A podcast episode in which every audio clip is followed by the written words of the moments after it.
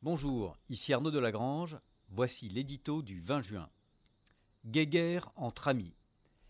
La percée fulgurante des troupes françaises s'est enlisée dans la plaine belge. Le résultat des élections européennes avait nourri d'immenses espoirs, dans les rangs macronistes notamment. Mais arrivé à Bruxelles, la vague a buté sur les rivalités d'État, celles qui opposent la France à l'Allemagne en premier chef. Pour l'UE, le président français avait de légitimes et saines ambitions. Mais celui qui se voyait en réformateur en chef ne cesse de trouver de nouveaux obstacles sur sa route. Le principal écueil est le désaccord franco-allemand. Entre Paris et Berlin, les intérêts comme les méthodes divergent.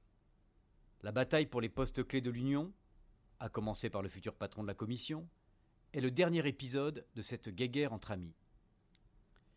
Il est ainsi loin d'être assuré qu'une fumée blanche monte en cette fin de semaine dans le ciel bruxellois.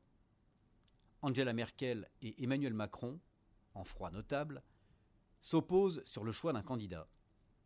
Les difficultés que connaît la chancelière sur son front intérieur compliquent encore l'équation. Côté français, le Loiseau Gate n'a pas arrangé les choses.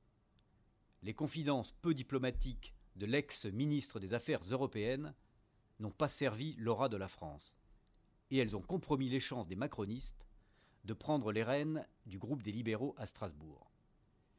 Tout cela n'est pas si grave, fera-t-on remarquer. On s'en remettra. Certes, mais Paris perd un levier d'action et n'avait pas besoin de ce couac alors que la stratégie européenne du président français est déjà fort contrariée.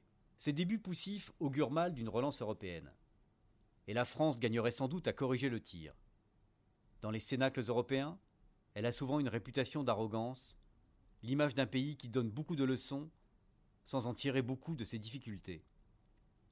Il pourrait être sage d'adopter une posture plus humble, de parler moins haut tout en se réformant plus vite. Sur ces derniers volets, les derniers mois ont montré que la tâche serait rude.